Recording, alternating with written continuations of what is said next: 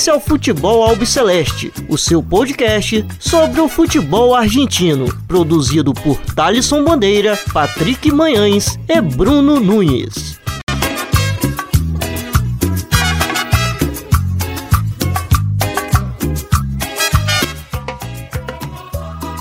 Salve, salve a todos vocês. Meu nome é Thaleson Bandeira e está começando a primeira edição do Futebol Obsolete de 2022.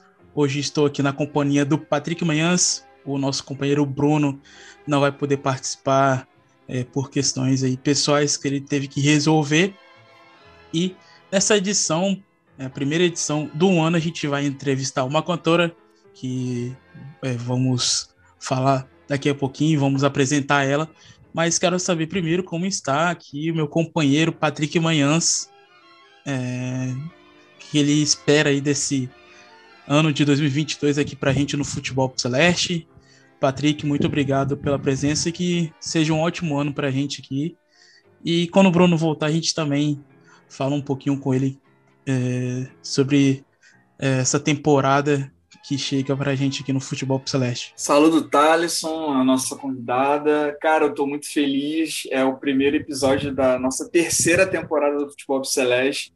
É, eu estou muito empolgado, é, bastante expectativa, não só com o que a gente é, que temos planejado para esse ano, mas também o que esse ano em si tem a, a nos proporcionar. Então, é isso, cara, empolgado, bastante é, feliz também que o campeonato vai voltar na, na próxima semana e que a gente vai poder falar sobre isso e muitas outras coisas que vão além do futebol. Então é isso. É isso. E a nossa primeira convidada do ano aqui no Futebol Celeste é a cantora de tango Shirlene Oliveira. Ela vai falar com a gente um pouquinho sobre a sua carreira, sobre o seu momento em Buenos Aires. É, Shirlene, Primeiramente, quero agradecer você demais por ter aceito o convite de participar aqui do Futebol Celeste e ser a primeira convidada aqui é, no primeiro episódio do ano. Seja muito bem-vinda. Boa tarde, gente. Boa tarde, Thalisson, Patrick. Boa tarde ao público também. Muito obrigada pela, pelo convite. É, também com muita alegria estou participando e parabenizar vocês já por esse primeiro programa, né? Já desde já começar bem. E antes da gente iniciar, quero aqui deixar meu agradecimento a Andressa Caldas que fez essa ponte com a gente, ela que ajudou aí a trazer a Shirlene para cá. Então, a Andressa que já participou, que no Futebol Celeste está sempre acompanhando o nosso trabalho lá no Twitter e manda, é, mandar um abraço para ela também. E, bom, Shirlene, é, falar um, começar falando um pouco sobre a sua adolescência, né? Você que é natural de São Paulo, você é, atualmente mora em Buenos Aires, mas vamos falar um pouco sobre o seu começo, lá na sua infância, na sua adolescência. Conta um pouco sobre esse seu começo em São Paulo e a partir de qual momento você decidiu deixar o país para estudar artes plásticas em Cuba, né? É, você já pretendia realizar esse curso? Como que foi esse processo para você? Bom, Thalisson, primeiramente também quero deixar meu beijo aqui para minha super amiga Andressa, sempre fazendo umas pontes lindas na minha vida. É, e para iniciar a conversa, bom, eu sim sou nascida em Guarulhos, é, na periferia do Parque Alvorada, é, em São Paulo.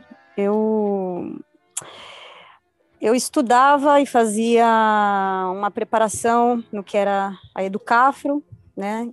No momento, isso é 2000 e 2003, 2002.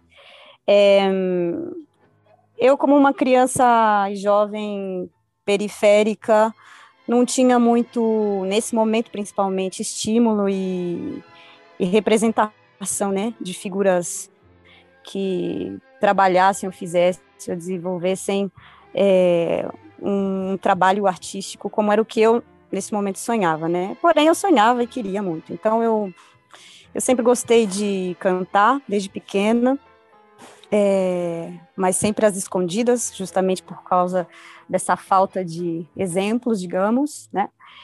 E logo na adolescência eu comecei a, a desenhar, a desenhar, a desenhar. Isso se tornou um, um lugar, um espaço na minha vida de, de muito de muito aprendizado, carinho, era como era um espaço de amizade íntima e que eu realizava comigo e sei lá, qualquer pedaço de papel, então comecei a desenvolver uma vontade muito grande de me encaminhar no mundo das artes plásticas. E como disse, iniciei estava fazendo um curso preparatório para para ingressar às universidades ou tentar aqui no Brasil, é, que era Educafro, quando surgiu a oportunidade de uma bolsa, é, uma bolsa para artes plásticas justamente, é, porém essa, essa bolsa ela estava sendo otorgada para ser estudada em Havana, em Cuba. Na época eu tinha 17 anos e, enfim, era tudo muito novo, inclusive para a organização, porque até então as bolsas para Cuba eram em geral para medicina, nunca havia saído bolsa para artes. É, foi um trabalho gigantesco de toda a minha família, um trabalho de conseguir, primeiramente, convencê-los de que aquilo não era algo tão impossível ou tão é, difícil de se realizar. É, convencer minha mãe, principalmente. Na verdade, acho que ela nunca foi convencida, né? Foi meio na marra a situação. Mas, enfim, é... e reuni tudo, né? Reuni toda a documentação empapelada, eu era menor de idade, então, para todo e qualquer tipo de trâmite, eu necessitava da presença dos meus pais. Os meus pais, eles é, são pessoas que realmente, como a grande maioria no Brasil, é, tiveram seus estudos até certo ponto da vida, né? O meu pai parou na quinta série, minha mãe na oitava, então é, é diferente e, e, e, e, é um tema delicado, né, para se entender isso, e mais nessa época, né, ter filhos é, iniciando processos em universidades não era algo até então é, comum. No caso da minha família, e eu falo do meu núcleo familiar, realmente é, eu fui a primeira ali a sair do Brasil para fazer um curso, né? Enfim, é, também em tudo isso era uma sorte de concorrência, porque haviam outras pessoas também é, tentando conseguir essa bolsa, né, da mesma organização da Educafro. É, como disse, foram vários trâmites, etapas, autorizações e uma espera até que uma ida também a Brasília, numa entrevista com o pessoal da embaixada cubana, até o momento em que finalmente é, saiu o resultado, que foi na sede que está ali per, perto da Praça da Sé, a sede da Educafro, onde eu realmente fui contemplada com a bolsa. Um dos freires que foi anunciar começou a, a devagar no nome, porque meu nome realmente é um nome que é, não é tão comum também. Então, no momento em que ele começou a dizer a contemplada é a outra pessoa se chamava Daniele. Eu disse, ah, sou eu. Ele, sim, Shirlene. E isso foi uma sexta-feira, eu viajei num domingo, é, tudo foi muito assim, pronto, de súbito. É, mas, enfim, foram três anos, eu estudei é, na Academia Nacional de Belas Artes, que está em Havana, San Alejandro, é o nome da, da escola de artes. É, vivi em Havana todo o tempo, nunca pude voltar ao Brasil nesse período. Foi bastante delicado também isso, porque, como eu disse, eu era uma, uma moleca mesmo, sem nenhum tipo de experiência de vida, e ou sim, com uma experiência de vida que era bastante diferente da, inclusive, da maioria dos meus companheiros e companheiras e companheiras é, dali que estavam estudando também. É, eu não falava nenhuma palavra em espanhol, é, então foi para mim assim um momento de, de descoberta de, de tudo na minha vida, de tudo literalmente, sem nenhum medo de, de ocultar nada.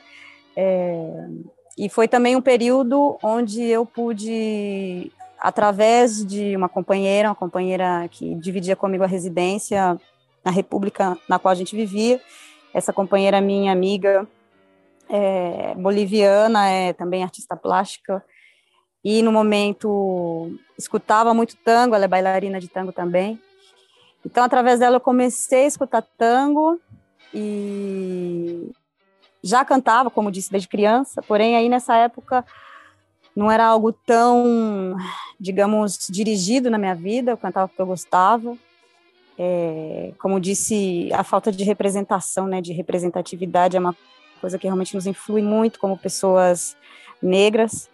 E no meu caso, como no caso, no caso geral, não foi, não é diferente. Então, quando eu comecei realmente a me atentar ao canto, é, eu já tinha essa experiência de estar em Cuba e conviver justamente com músicos e de escutá-los dizer, Shirlene, sim, a sua voz é muito boa, é, cante, mas nem era porque eu estava buscando, digamos, uma aprovação nem nada, eu cantava quando estava sozinha é, no que era o quarto, e como a Havana é um lugar super quente, é, os quartos tinham. É, não eram paredes inteiras, então, enfim, as instalações davam para se escutar, né? E, e, numa dessas, um dos companheiros, ah, Shirlene, você canta muito bem e tal. Eu comecei a acreditar, acreditar mais, é, e, enfim, de lá conheci o tango através dessa companheira que morava comigo, e logo do, da conclusão do curso, né, logo dos três anos, eu voltei ao Brasil, voltei a Guarulhos, é, totalmente diferente também da minha saída, né? Foram três anos sem ver os meus pais, minhas irmãs, tenho duas irmãs também maravilhosas, e voltei absolutamente diferente, né? É, sim, com uma formação, é, me especializei em gravura, é, e com uma participação no que foi um disco feito com toda o pessoal dessa cátedra que foi criada, na verdade, por dois artistas porto-riquenhos. É, na época, criaram um projeto contra o ALCA e traziam justamente estudantes latino-americanos. Então, por isso, minha companheira, por exemplo, era boliviana, tinha tinham pessoas é, da República Dominicana, é, argentinos, enfim, gente da Colômbia, de todo lado, Barbados e Brasil também. É, então, logo após os três anos, voltei, fiquei mais um tempo no Brasil, coisa de um ano, e logo fui à Bolívia. É, uma porque eu tinha muito interesse em conhecer, duas porque existe essa minha companheira, eu também tinha um relacionamento afetivo com uma outra pessoa. E, enfim, fui à Bolívia, e aí na Bolívia, é, literalmente aconteceu é, a, estreia, digamos, com o tango, né? É, desde essa família, dessa companheira que eu venho mencionando, é, a gente trabalhou juntas numa oportunidade e era um trabalho para uma obra que ia ser realizada no Teatro Municipal de La Paz. É, nós estávamos fazendo toda a parte de cenografia da obra de teatro, era uma obra inspirada na na peça do Shakespeare, né, Sonhos de uma Noite de Verão. E aí pintando, trabalhando junto à mãe dela, dessa minha amiga, que também é artista plástica, também é bailarina de tango, eu fui impulsionada a cantar. É, e eu não conseguia novamente, né? Conseguia, não conseguia me enxergar nesse lugar de cantora de tango. Porém, com o impulso dessa senhora, dessa mulher, dessa amiga, é, um empurrão, na verdade. Não houve muito como correr do assunto.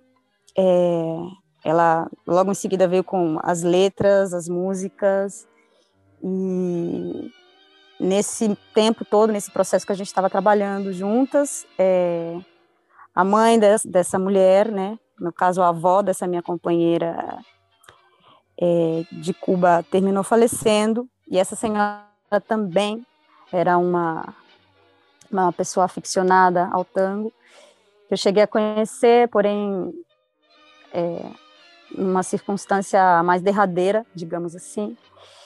Então, eu fui convidada a cantar no velório da Lili, que era mãe da Isabel, que era avó da Lucia. É, e aí foi onde eu comecei a cantar tango. Então, nesse momento, a minha vida realmente tomou um, um rumo diferente através do que é a ligação com esse estilo musical. E daí, passado um tempo, eu voltei ao Brasil. Voltei ao Brasil, fiquei vários anos. É, foram anos difíceis, realmente muito difíceis, porque é, eu não tinha um contato e com um circuito de arte, não sabia como fazê-lo também, eu estava é, em dificuldades é, pessoais bastante, bastante severas. Então, o que eu fiz no período que estive no Brasil foi justamente trabalhar em lugares é, bastante precários, é, para poder também atingir, alcançar a, uma sorte de independência junto às minhas irmãs, nós saímos da casa dos nossos pais. É, e durou um tempo, durou um tempo isso, um tempo largo, na verdade. Trabalhei no aeroporto de Guarulhos, enfim, é, mas sempre com a ideia e o projeto de ir a Buenos Aires a, a iniciar o que era uma, o que é, na verdade, uma, para mim é uma imersão. Eu acredito muito nisso, né? E... É, eu precisava estar aí, então isso durou um tempo até eu chegar lá. E só voltando um, um pouquinho atrás, é, uhum. você fala que foi para lá com 17 anos. Eu queria saber de você é, como foi a mentalidade dos seus pais em ver uma menina tão jovem indo para fora do país e como foi a questão da sua adaptação em Cuba, já que você é, mesma disse que não falava absolutamente nada espanhol. Bom, a mentalidade foi no momento foi realmente uma coisa. Minha mãe, ela simplesmente no começo ela riu porque a, o, a informação da bolsa chegou através de um amigo meu também é, estudante da Educafro, tal, que havia ganho uma bolsa, ele me ligou para dizer, olha, ganhei a bolsa, tal, saiu para serviço social aqui na universidade tal. Eu, ai, que maravilha. Ele, olha, mas eu tô te ligando porque na verdade tá a informação de uma bolsa para as plásticas. Eu, ai, que ótimo, ai, eu quero, é minha. Ele assim, mas é para Cuba. Eu, ah, tá, eu vou. E, e eu falei, disse isso à minha mãe no momento, né? E ela riu, no primeiro momento e depois ela disse que eu estava louca e depois tudo ficou muito mais difícil porque ela percebeu que não era uma que não era uma coisa que eu não estava brincando, né? Que realmente eu ia eu ia atrás. E então ela dificultou muito a minha mãe. O meu pai, ele foi a pessoa que mais realmente me ajudou e ele também ele foi a última pessoa a quem eu recorri para para tudo, na verdade, inclusive para informá-lo que eu queria, porque eu, meu pai é um homem pernambucano que que cortava cana e que migrou a São Paulo e que é um homem que vive muito é, dos seus esforços e muito na realidade, mas é que é um homem também que sonha muito e é um homem muito plural. Mas nesse momento para mim era muito difícil vê-lo assim, né?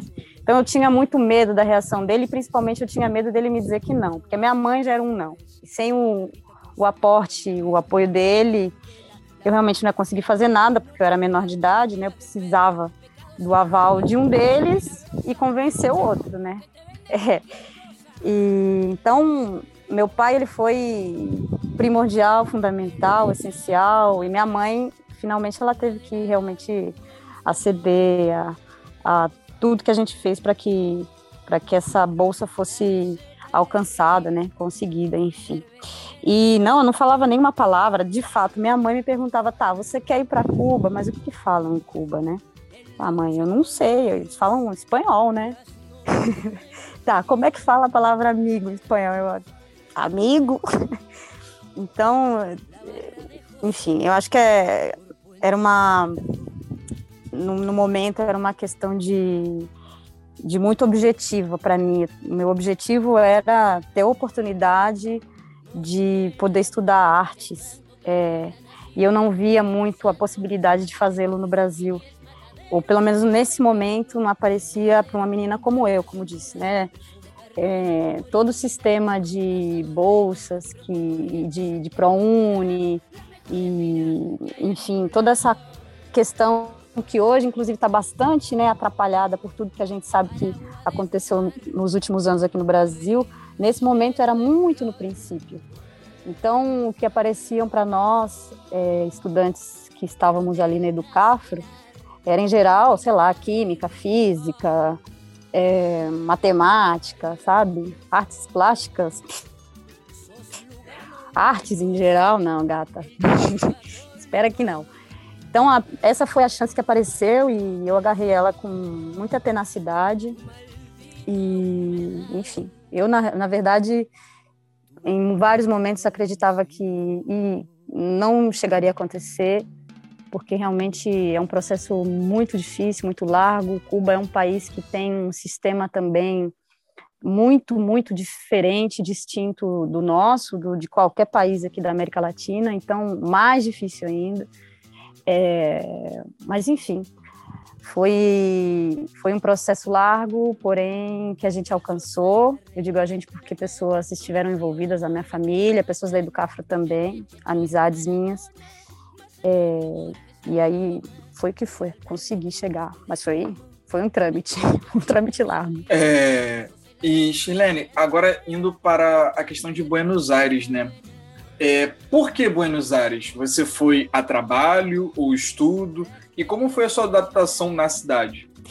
Como eu disse, é, logo após a, a, volta da Bolívia que eu estive é, vivendo aqui no Brasil, eu já voltei com uma com um interesse muito forte, muito grande de ir a Buenos Aires e por conta do tango, né?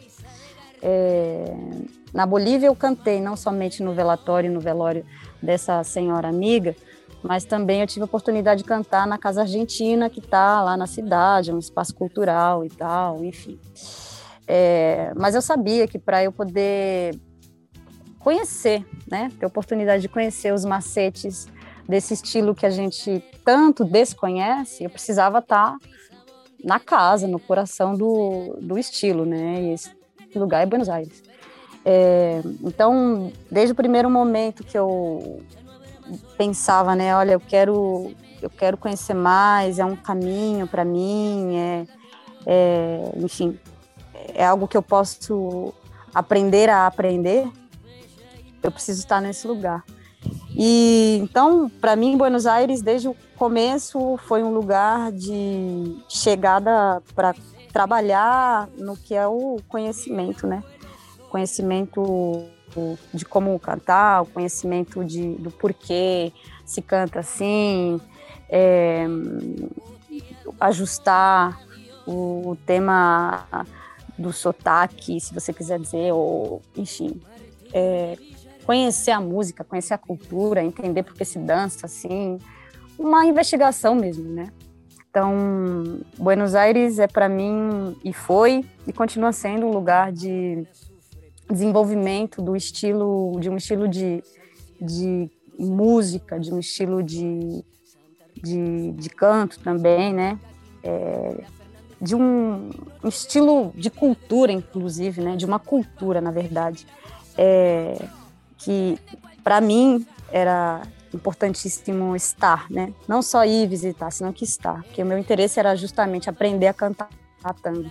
E para isso eu precisava me me embarrar mesmo, né? Me, a, me aprofundar no lugar, na história. E, porque senão, para cantar, né? E para cantar da forma como eu acredito, é, não houvesse sido possível, né? Então, pelo fato de estar interessadíssima é, em cantar tango, Buenos Aires foi o, o lugar para onde eu direcionei assim a minha vida. É, e agora, é, agora não, né? Mas introduzindo é, com mais detalhes essa questão do tango, é, você acabou citando é, essa situação, né, com relação à sua amiga, mas em relação à, à parte do tango, é, quem foi a sua inspiração no tango?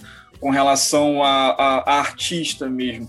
É, vimos em algumas matérias você citando Horácio Salgan, que homem negro e um dos pioneiros do tango argentino, que morreu em 2016, é, aos 100 anos de idade. Sim, sim, sim.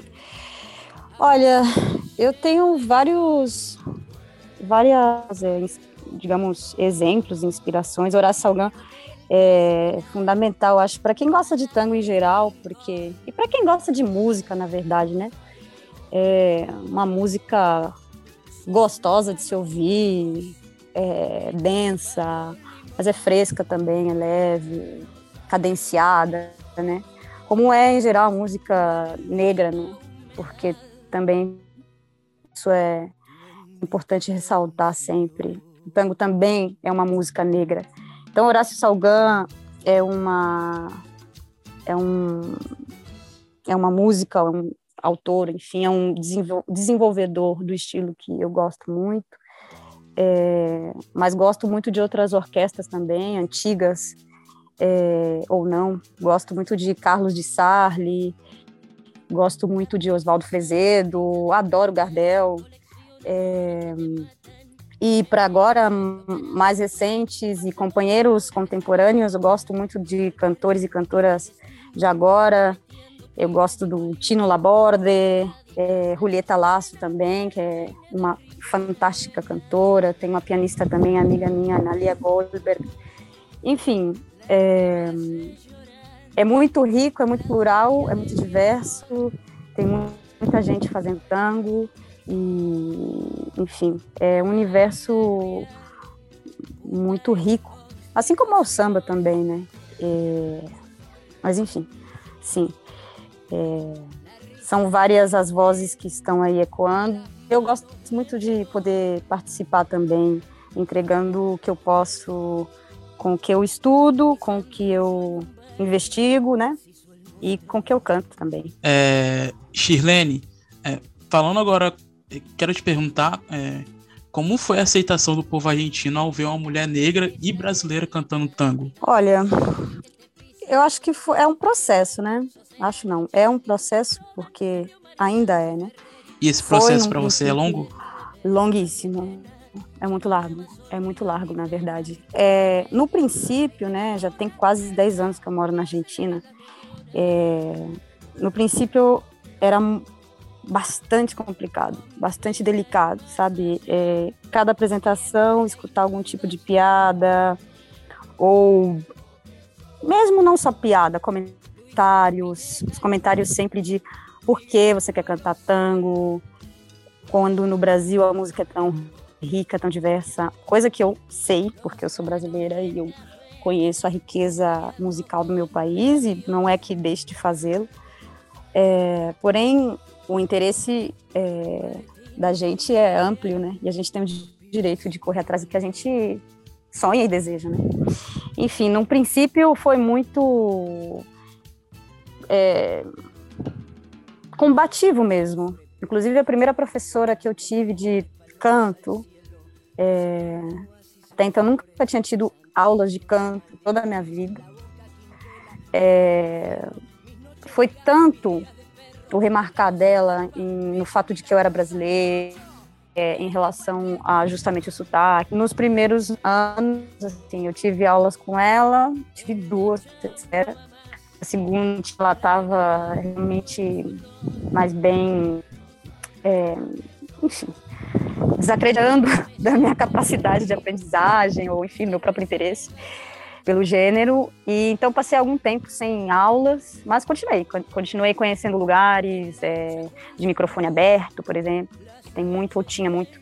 É, e até então me deparei com um cantor, um grande guitarrista, Alfredo Sade, que é um senhor. É, e aí com ele eu comecei a ter aulas, né? Aulas principalmente de repertório. Eu ia até a casa dele, ele é uruguaio. E a gente cantava horas e horas e se juntavam outras pessoas ali, é, alunos dele também. E aí ele começou também a me levar a cantar lugares, a bares e tal, é, em apresentações de alunos. E aí eu fui me conectando com pessoas. Mas é, sempre foi um tema, digamos, né? Sempre foi, deu, por exemplo, me parar a cantar em lugares que já me conheciam, inclusive que me convidavam e escutar, ah, che, vai bailar, ah, você vai dançar, vai dançar samba. enfim, é, agradável não é, mas eu sou muito tenaz e eu acredito muito no, no meu trabalho, digamos, né? Então, hoje em dia, tudo isso para mim é material para eu contar minha história também, porque sendo nós, bom, sendo pessoa preta, a gente sabe sempre que vai ser questionada da capacidade que a gente tem de fazer um trabalho ou não, né? E mais no caso, quando a gente escolhe coisas que supostamente são tão aquém é, de nós. É, então, hoje em dia, para mim, é, quando eu escuto algum tipo de comentário, quando eu vejo situações acontecerem, por exemplo, houve situação de eu cantar num lugar é, e ver uma pessoa cantando nisso, uma mulher branca, polaca, cantando tango e ela ser elogiada e falarem, ai, que bonito e tal. E eu descer e falarem, ai, que bonito, mas por que, que você não canta música brasileira? Nossa, mas por quê? Porque uma insistência, assim, é, feroz com o tema que, com a repetição constante, você acaba já entendendo, né? Com o tempo você entende, né? Ah, claro, é, para essa pessoa que também é estrangeira, é, fazê-lo é só bonito e tá tudo bem. Para eu fazer, que também sou estrangeira, existe o questionamento do porquê, mas é um questionamento insistente, que vem com mais perguntas. É, enfim, o racismo argentino que, que existe e que está aí, ocultando inclusive as origens mesmo negras do estilo mais famoso, emblemático e conhecido do país. E Shirlene, é, ao longo desses anos, é, teve algum momento que você pensou em desistir de tudo? Sim, vários momentos. Uau, vários momentos. É... A vida, a vida de uma pessoa que escolhe o caminho artístico sendo. E eu remarco bem esse lugar de pessoa periférica e pessoa negra, porque é, a gente deve fazer esses recortes, né? Porque senão fica parecendo que caiu tudo do céu e não é assim, não. É muito delicado o tema, né? Por isso que eu gosto de enfatizar as dificuldades, digamos, do caminho, é, para que seja legítima a questão toda, né? É, todos esses anos que eu estive morando na Argentina, eu tive também trabalhos, trabalhos que nada tinham que ver com arte. É, no, meu primeiro trabalho era num call center, por exemplo. Eu vendia para pessoas do Brasil é, seguros de vida, sabe? Eu sabia que aquilo era uma tremenda de uma farsa, mas eu precisava sobreviver porque eu estava correndo atrás de um objetivo que era deveras muito, muito, muito distinto, então eu precisava fazer com que aquilo acontecesse para mim, digamos. É, então, no meio e no caminho e no trajeto de todos esses anos, é, inclusive não só a ver com o tango e, enfim, essa etapa na Argentina, mas desde que é, eu entendi na minha vida que a arte era um caminho, era um trajeto para que eu pudesse realizar coisas realmente importantes para mim, é, várias e diversas vezes eu pensei, poxa, e se de repente eu arrumo um trabalho, é, eu direciono a minha vida para tal lugar, estudo uma coisa mais simples, e, e enfim, não sei, é, sabe, me conformo com uma realidade que está um pouco mais é, programada para pessoas justamente como eu, periféricas, pretas e tal.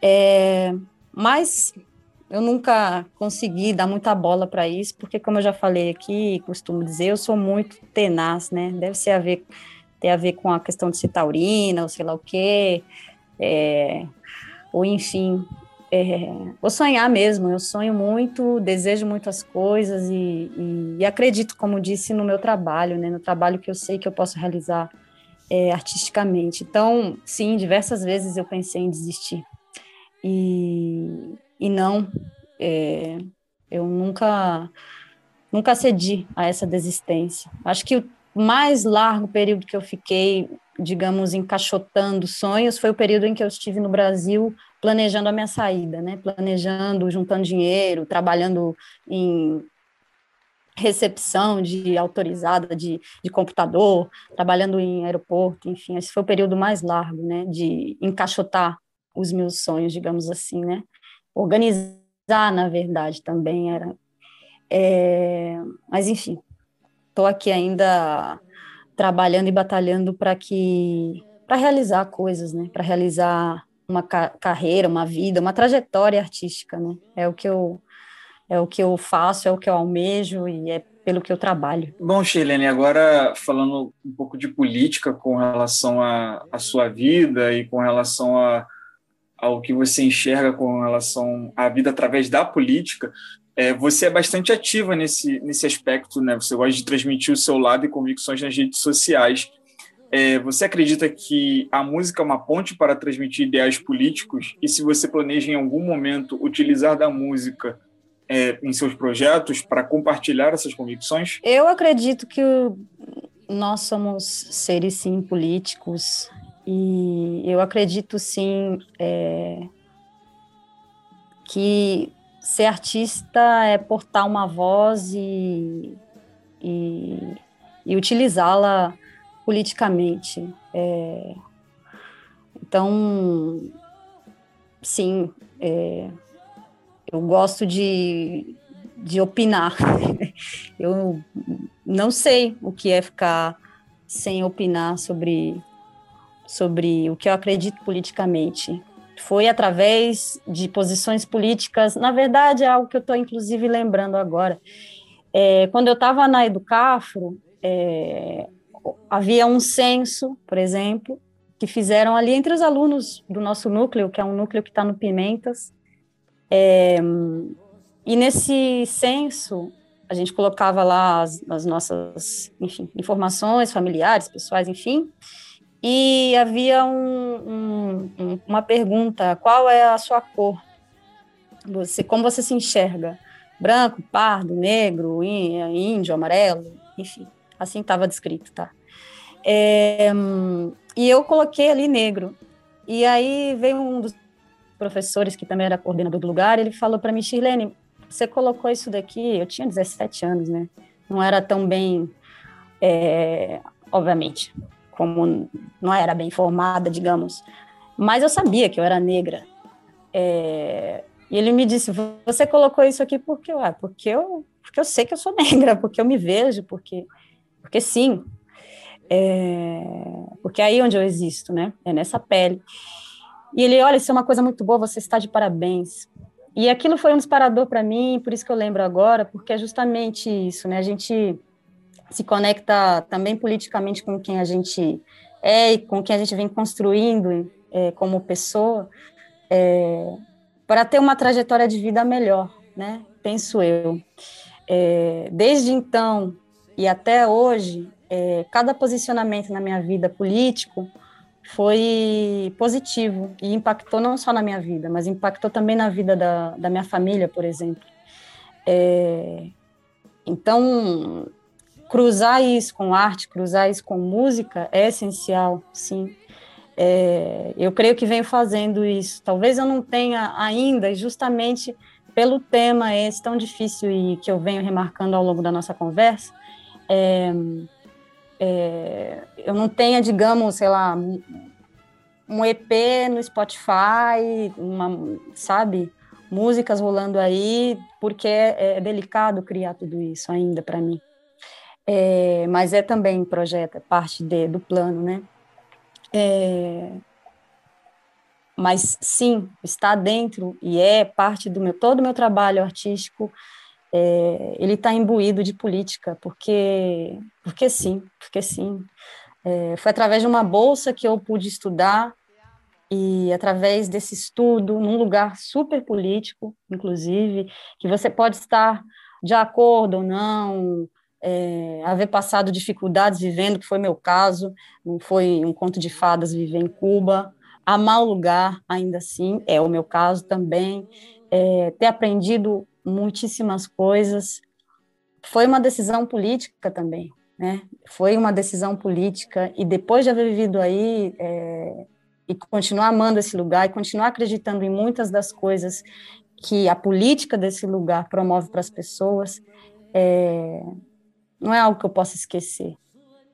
E continua sendo assim na minha vida, né? Continua sendo assim.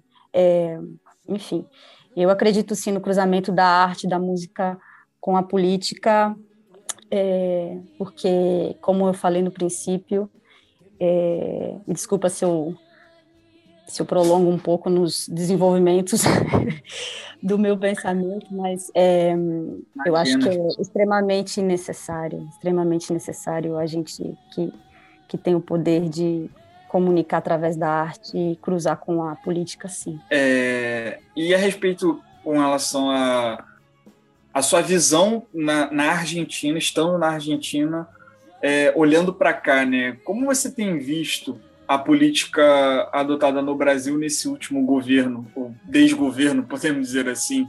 É, é possível também é, nos passar a, a, percepção dos argentinos do, do seu convívio sobre o Brasil? Algum comentário a respeito? Sim, olha, eu votei no, nas eleições né, de 2018. É, tem uma comunidade bastante formada, digamos assim. Eu moro em Buenos Aires, né? E lá existe uma comunidade brasileira é, bastante, como disse, formada e tal. Coletivo é, Passarinho tem, o, né, Chilene? Passarinho, exatamente. Coletivo Passarinho, muito atuante em todos os eventos que dizem respeito ao Brasil e que não também, que estão em, estão, estamos, né? Eu faço parte do coletivo também, é, sempre atuantes é, nas questões que acontecem na Argentina, que estão acontecendo aqui no Brasil e ao redor também, toda a região, né, da América Latina. Enfim, é, com respeito em relação ao que acontece no Brasil nesses últimos anos, é, se eu posso usar uma palavra, é, tétrico, né? No dia em que aconteceu, o dia derradeiro, eu me lembro que nós estávamos reunidos, o pessoal do coletivo, né? Fomos a um, a um local ver, né, a apuração dos votos e tal, e, enfim, era uma cena muito triste, a grande maioria, todo mundo, na verdade, chorando muito, eu desabei também dado momento, enfim. É, é triste, é triste. É triste porque o Brasil é o maior país da América Latina. O Brasil é realmente o país que, que faz com que essa região seja vista e considerada e que ela esteja, esse país tão maravilhoso, tão rico em tantos sentidos, esteja sendo conduzido ou desconduzido, né? Como você disse, desgovernado por um ser bestial que a gente ainda deve chamar de presidente, é, é como eu falei, é tétrico. E, e a visão, não de a visão da grande maioria das pessoas com quem eu me relaciono também, eu estou falando desde uma bolha, talvez, também, né? Mas isso também é importante ressaltar. As pessoas não acreditam, ficam realmente perplexas que, com todos os defeitos, com todos os problemas, logo após dois governos que impulsionaram tanto este país como também a região, né, a região aqui da América do Sul. É, nós termos como, como dirigente esse senhor, as pessoas realmente sempre me perguntam, perplexas, e, enfim, a, a, a devolução é sempre de não acredito que, como pode ser que, é, vi que... Como que vocês votaram nele? Exatamente. Como pode ser? Eu não acredito. E é, é sempre é quase uma cobrança. é, Chega a ser uma crueldade, é, né? Com quem não votou. Né? Exato. E aí você tem que ficar. Você acaba também entrando numa, num debate de sim, não, olha, sim, o brasileiro. Aí você também fala, olha, nós também nos surpreendemos de certa forma, ou não também, né? Constatamos que também a grande maioria dos brasileiros tem um pensamento parecido, acorde, ou se deixou levar por um discurso absolutamente absurdo, mas sim, enfim, aconteceu, o cara tá aí, ainda tem tempo e estamos trabalhando para que ele não siga, mas enfim, né? É, veremos. E bom, Shirlene, é, falando um pouquinho agora sobre é, a pandemia, eu quero saber de você como que é, você viveu esse período pandêmico em Buenos Aires, já que as restrições foram bastante rígidas é, e exigentes do, do governo Alberto Fernandes. E quanto tempo você ficou sem cantar durante esse período? Olha, foi duro, foi bem duro esse período. Sim, porque realmente lá ficou, foi, acho que foi, acho não, é, foi é, a mais larga, né, é, daqui da América Latina, é, período de, de, de, isolamento, né, de fechar e tal. É, eu fiquei muito tempo sem cantar em lugares, né? Com o tempo eu comecei a fazer lives é, e tal, mas também lives na minha casa, cantando a capela, para um pouco sair da tristeza que é você ficar sem poder fazer e realizar seu trabalho também, né? Então, sim, o período foi larguíssimo, foi muito difícil e também necessário, né? É, necessário para o que foi o princípio da pandemia é, e lá na Argentina, enfim. É, eu comecei a dar aulas de canto também, né, no ano passado, já, porque realmente se fez muito difícil, é, urgente, é, enfim. E recentemente, quando começaram a abrir as coisas, os locais, com todas as restrições e tal e demais, foi que, que eu comecei a cantar, mas do meio do meio do ano para cá, digamos, né, do meio do ano de 2021 para o final, assim. É, foi difícil, foi muito difícil. É, como tem sido essa sua volta aos palcos e o que você tem percebido diferente nos seus shows nesse momento ainda de pandemia que estamos vivendo? É, olha, no, nesse período, inclusive, de, de fechar, de estar fechado, de abre, de fecha, de não sei o quê. E em Buenos Aires, né, que eu também quero salientar, é uma cidade, uma cidade plana, uma cidade que você não tem, bom, cidade que está de costas para o seu rio. É, é uma cidade que eu quero dizer com isso, que vive da cultura, né? Então, não foi difícil só para os artistas, né?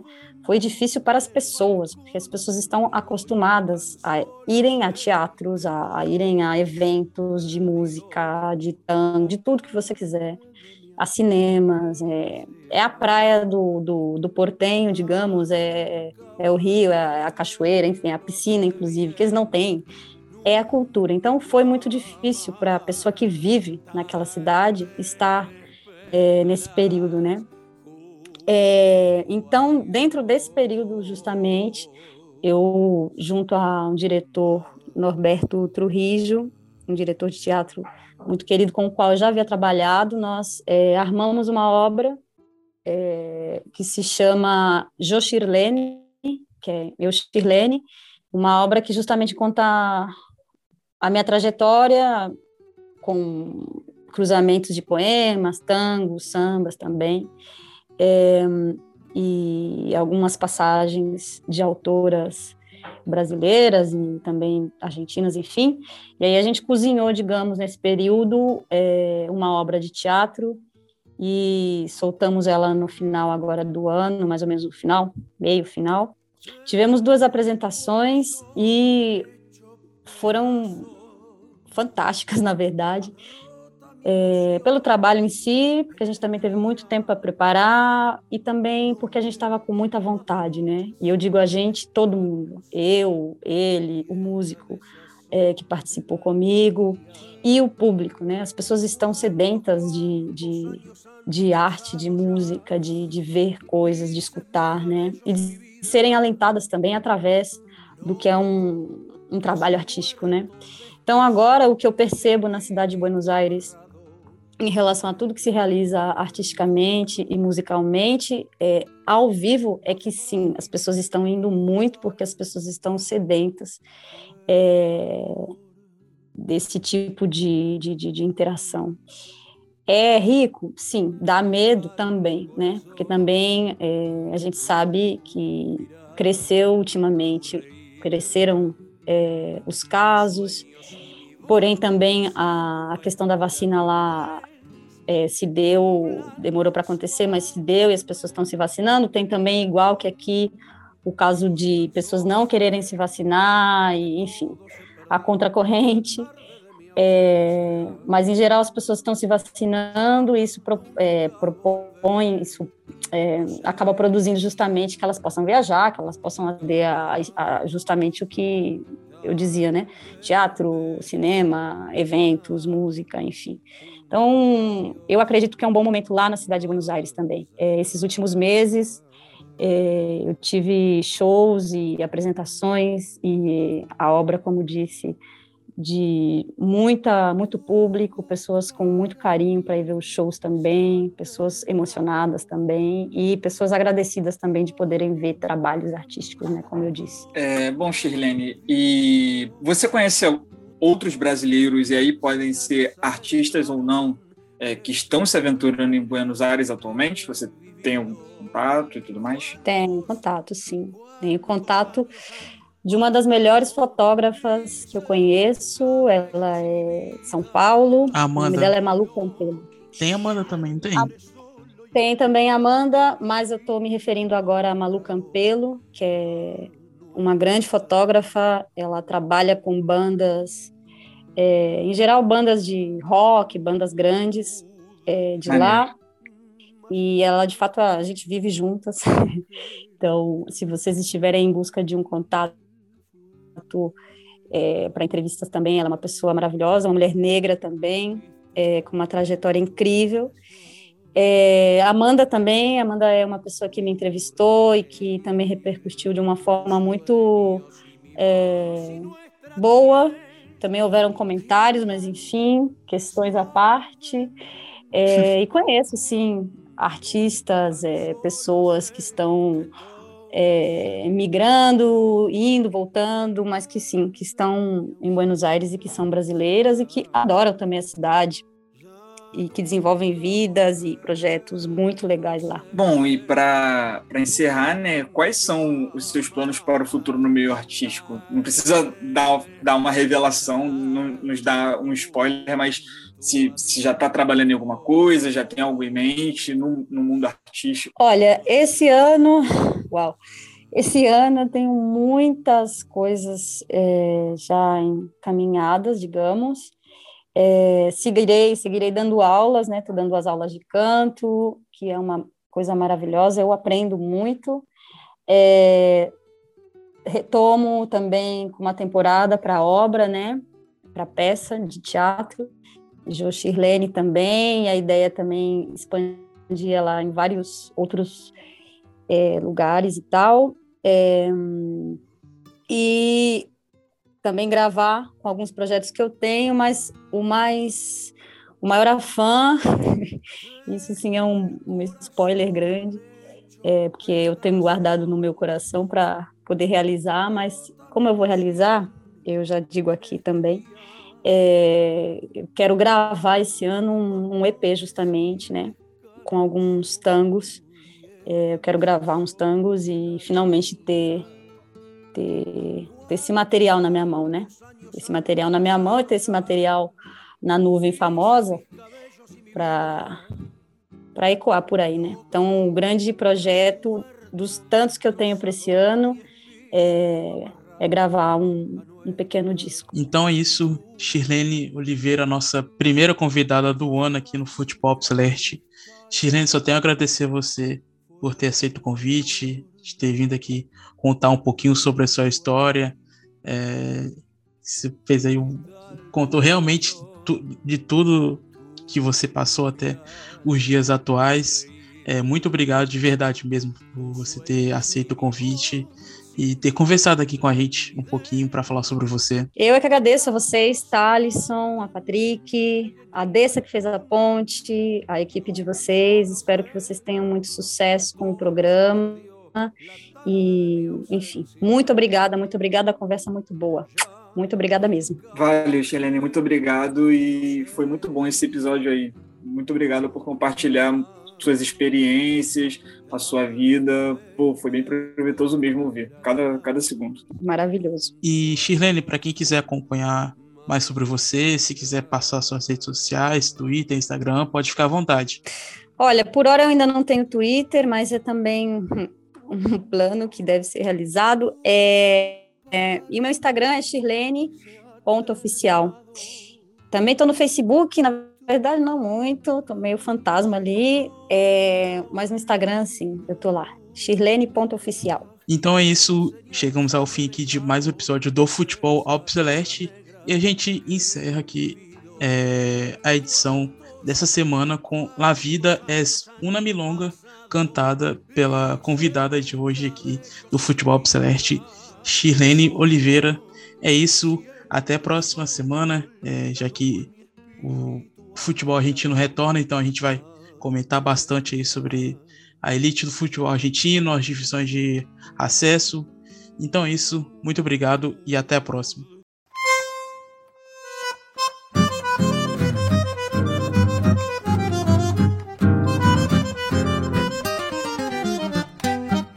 Todo el mundo está esperando mejorar su situación. Todos viven suspirando con razón o sin razón. Todo el mundo se lamenta si en la buena ya no está. Nadie aguanta la tormenta si la contra se le da. La vida es una milonga y hay que saberla bailar. En la pista está sobrando el que pierde su compás. La vida es una milonga y hay que saberla bailar. Triste estar sentado mientras bailan los demás.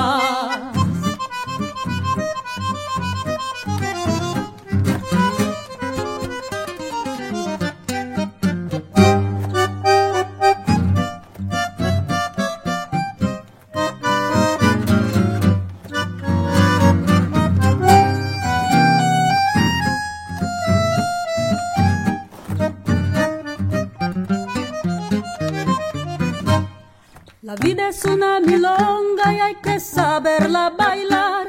En la pista está sobrando el que pierde su compás. La vida es una milonga y hay que saberla bailar. Porque es triste estar sentado mientras bailan los demás. La vida es una milonga y hay que saberla bailar. En la pista está La vida es una milonga y hay que saberla bailar, porque es triste estar sentado mientras bailan los